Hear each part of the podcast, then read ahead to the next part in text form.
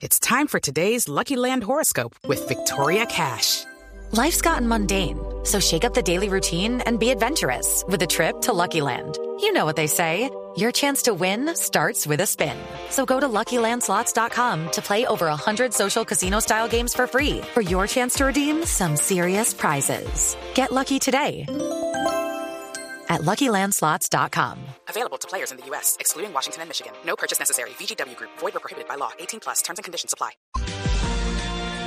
8 de la mañana, 9 minutos. Carlos Fernando Galán fue candidato a la alcaldía de Bogotá hace dos Soy años Carlos y Fernando publica Galán. un video y se inventa una etiqueta, un hashtag, que es el reto del mea culpa. Van a cambiar de un día para otro. Lanzando un conmovedor mensaje, o a mí me lo pareció por lo menos, simples. De contrición, de mea culpa de los momentos políticos que han desatendido lo que está pasando en Colombia. No vieron el estallido social, lo reconoce él, que entre otras cosas quienes confiesa sentirse dueño de muchos privilegios en Colombia. Del statu quo, como lo quieran llamar. Estamos preocupados por los 22 millones de pobres, como si todos hubieran surgido en el último año.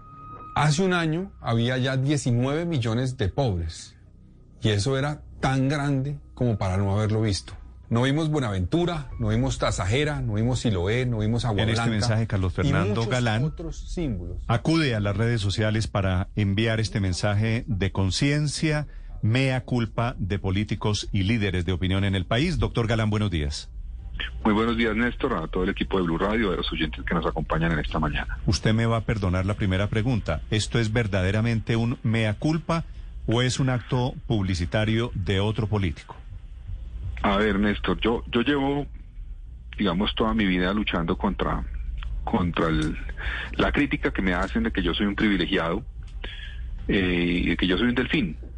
Y, y, digamos, yo he hecho una reflexión también a la luz de lo que ha pasado en el país en las últimas semanas, en el último año, y lo que está viviendo el país y, y- y, en cierta forma la crisis de representatividad que tenemos en Colombia. Tenemos una crisis de, de las instituciones, particularmente de la política, no solamente de la política. Y en el marco de esa reflexión, pues yo, yo, yo he entendido que, primero tenemos como, como sociedad, quienes hemos tenido una posición de liderazgo, hacer un- una reflexión sobre, bueno, y nosotros en el marco de un sistema que ha permitido y no ha resuelto una profunda desigualdad, ¿qué rol tenemos? ¿Qué rol hemos tenido? ¿Nos hemos beneficiado de alguna forma de ese sistema o no? Y no, no, sé, no me refiero, digamos, a, a mencionar un tema indebido, ilegal, de corrupción, sino hacemos parte de un sistema que tiene unas desigualdades y un desequilibrio brutal. Nosotros, ¿qué rol tenemos ahí? Y yo creo que para lo que estamos viviendo hoy es importante que la élite colombiana haga cada una su propia reflexión, cada miembro de la élite. Bueno, yo cómo me he beneficiado de esto, qué puedo dar de más, qué errores he cometido, y yo quiero pues eh, dar, digamos, como un, poner un granito de arena planteando el mío. Y yo, yo, yo repito, he luchado contra ese imaginario, ese imaginario de, de privilegiado, y no debo luchar contra eso, porque es cierto. Yo soy una víctima como millones de colombianos, pero soy una víctima que ha tenido por cuenta de ser víctima la apertura de puertas. A mí se me han abierto puertas en la vida. Yo no, o sea, negar eso es un error y yo he luchado contra eso y, me he equivocado al, luchar contra eso, porque es, es claramente parte de ese sistema desequilibrado el hecho de que aquí la inmensa mayoría de víctimas, cuando son víctimas de la violencia, lo que pasa es que se les cierran las puertas, se le acaba la posibilidad de construir un proyecto de vida. Y yo no, yo, yo por cuenta de, ser víctima he tenido la posibilidad de estudiar, de vivir en el exterior, de trabajar. Entonces, el primer paso que tengo que dar, creo yo, es reconocer ese desequilibrio, reconocer ese privilegio que he tenido, que repito, no es algo conseguido por cuenta de algo indebido, sino porque es un sistema desequilibrado y a partir de ese reconocimiento entender que, que tengo que ver cómo eh, doy de más, cómo en cierta forma retribuyo eso que esta sociedad me ha dado a mí y que no se le ha dado a muchísimas víctimas. Mm. Doctor Galán, le digo que a mí esa parte, cuando usted dice que hay víctimas, yo de primera y hay otras víctimas de segunda y habla de unas niñas que han resultado víctimas y no tienen no tuvieron las mismas oportunidades esa parte fue la que a mí más me impresionó porque usted y yo llevamos toda nuestra vida oyendo hablar de los privilegios de los hijos de Galán cierto Su- sus, ver, sus sí. hermanos sus hermanos qué le han dicho porque esto puede tener éxito político pero no sé si sus hermanos están muy contentos con esto. No, pues ellos ellos están de acuerdo conmigo, pues es lo que lo que siento y me lo han manifestado.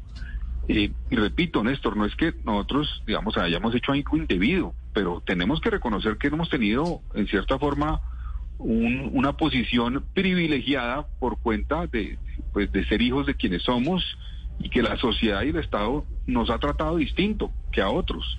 Entonces yo creo que un primer paso es eso, es reconocer eso. Para, sí, concejal, pero, pues pero un primer paso es reconocerlo, pero uno se pregunta, ¿y entonces por qué no se renuncian a esos privilegios para ser consecuente con ese eh, mea culpa?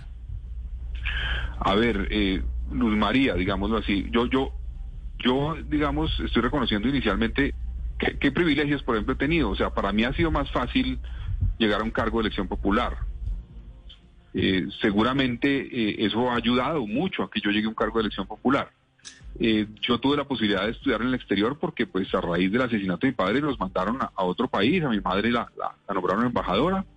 Digamos, eso es, eso es un reconocimiento. Ya eso, pues yo no puedo renunciar a lo que ya me dieron, que ya me beneficié de eso y que ya pasó. A eso, digamos, difícil.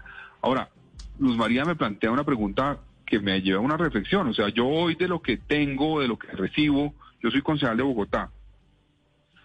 Eh, ¿a, qué, ¿A qué puedo renunciar como un mensaje? Pues yo, yo no he pensado en eso concretamente, pero me parece muy válido lo que plantea Luz María de que esto no puede ser simplemente un tema, pues de reconocer, es importante, es un símbolo, es importante entender que uno sabe qué rol tiene, cómo se ha beneficiado, pero qué más puede uno dar. Y mire, dice, aquí, aquí pensando con ustedes, se me ocurre, no lo he dicho, pero uno, uno de los símbolos tal vez más complejos de, de, ese privilegio y los privilegios de la clase política es, por ejemplo, que los concejales, los congresistas, etcétera, tienen una cantidad de cosas que se les da, pues en principio para cuidarlos o para eventualmente que hagan su trabajo, pero que generan un rechazo porque pues los congresistas, los concejales ganamos bien nos pagan demasiado bien y eso hay que reducirlo. Entonces a mí se me ocurre, digamos, como, un primer paso simbólico, renuncio a, ese carro que me dan como concejal. No debo tener un carro, yo tengo un ingreso suficiente y, está bien que, que, yo con mis recursos me pague mi carro y con eso ande. Sí. Doctor Galán, cuando usted hizo esta mm, eh, reflexión, mm, ¿qué estaba pensando o eh, que hicieran los otros políticos del país? Pues yo, yo lo que creo es que, eh, Felipe, que, todos, o sea, en Colombia tenemos una costumbre y en particular en la política de ser incapaces de reconocer fallas y de siempre echarle la culpa a alguien más. Y la culpa es de otro. Y la culpa es del presidente, y la culpa es de los ministros, la culpa es del Congreso, la culpa es de... Siempre es de otro.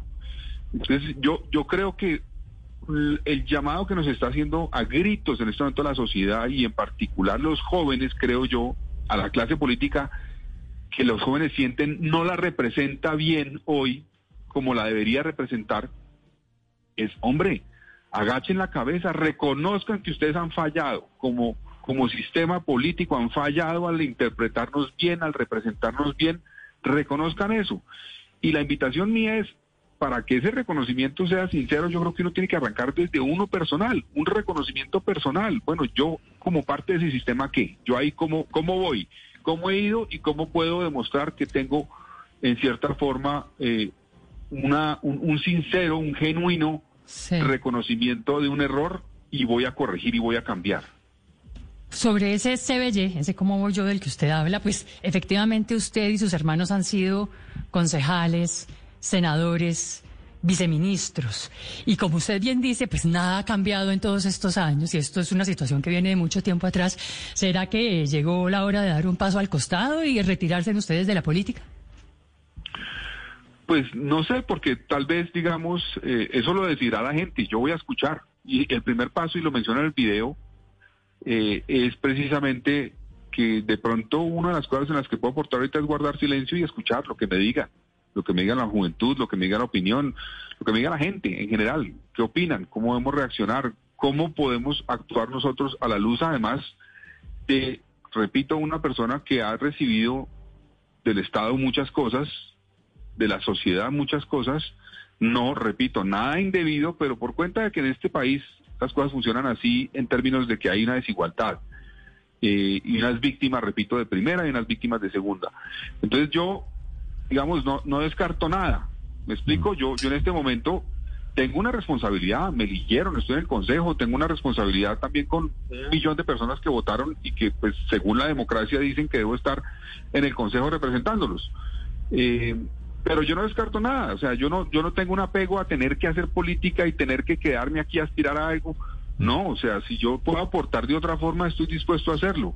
Y el primer paso es escuchar qué piensa la gente, qué quiere la gente, cómo puedo yo eventualmente ayudar, sintiendo, Paola, que tengo una responsabilidad tal vez mucho mayor, precisamente por eso que he recibido, de cómo puedo devolver, de cómo puedo dar más, de qué puedo hacer para ayudar. Mm. Doctor eh, Galán, le hago la pregunta de Paola al revés. Y es, si usted hace este mea culpa, pues es para conectarse y es para seguir haciendo política y es para intentar eh, escalar en la política. ¿En qué puesto o en qué cargo o a qué elección le está apuntando usted? Néstor, pues yo en este momento soy concejal. Quiero cumplir la misión que me encomendaron los ciudadanos cuando me eligieron día segundo en la elección a la alcaldía, pero yo tengo descartado por completo una aspiración ahorita, por ejemplo, en el año 2022. Ahora, mucha gente me dice, debería aspirar, y obviamente a mí me, me interesa porque ya lo he hecho dos veces a la alcaldía, pero repito, no, no estoy pegado a eso y yo creo que estamos teniendo un sacudón tan grande, Néstor, tan grande, creo yo, en la política y en la sociedad, que es posible que nos jubilen nos jubilen jóvenes de políticos y digan ya no más, ya no más, y lleguen unas nuevas generaciones, pero, pero unos le pregunto, jóvenes le pregunto por el, por el futuro político, porque simultáneamente pues hay una batalla jurídica alrededor del nuevo liberalismo. Creo que esa última etapa, después de las negaciones a la personería jurídica, está, depende de la Corte Constitucional. Si, si ustedes están simultáneamente pidiendo la resurrección de la marca nuevo liberalismo, ¿es porque quieren seguir en política o yo me equivoco? Eh, a ver, Néstor, me parece clave lo que usted me está preguntando por lo siguiente, porque es que yo tengo la convicción, eh, y sé que mi hermano también, de que si el nuevo liberalismo es una plataforma para que los hermanos Galán aspiren, eso es un desastre. Es decir, ese partido, si logramos que nos devuelvan la personalidad jurídica, tiene que ser un partido que abra la puerta a mucha gente que quiere participar, que sea un proceso colectivo, que invitemos a mucha gente, que en cierta forma nosotros logremos esa resur- resurrección para abrirle un espacio a una cantidad de gente que no ve hoy en la política colombiana un camino. Pero si es simplemente para decir, venga, lo cojo yo y yo aspiro y ya, pues me parece que es un error. Y yo no le jalo a eso, yo le jalo a, a ser parte de él. Y si el partido eventualmente logro convencer gente dentro del partido y participar y competir inclusive dentro del partido, bienvenido y ojalá pueda hacerlo. Pero repito, de pronto nos jubilan y de pronto hay un nuevo Doctor liderazgo Galán. que entre el nuevo liberalismo y lidera el partido. El nuevo liberalismo podría ser la plataforma política de los jóvenes que hoy tienen intenciones de entrar a la vida política, cambiar las cosas desde la legalidad, desde la democracia. a eso aspiro yo, que sea, que sea, mire, el neoliberalismo en los años 80, y Néstor lo recuerda muy bien, fue un movimiento, un partido que llevó o metió a la política y a participar en política una cantidad de gente que no se sentía representada por los dos partidos tradicionales. Una cantidad de personas entraron en la política eh, cuando vieron en eso una opción distinta. Entonces yo creo que si vamos a ser consecuentes con ese nuevo liberalismo de los años 80 al revivir la personería, tiene que ser como usted lo plantea, Ricardo. Tiene que ser así.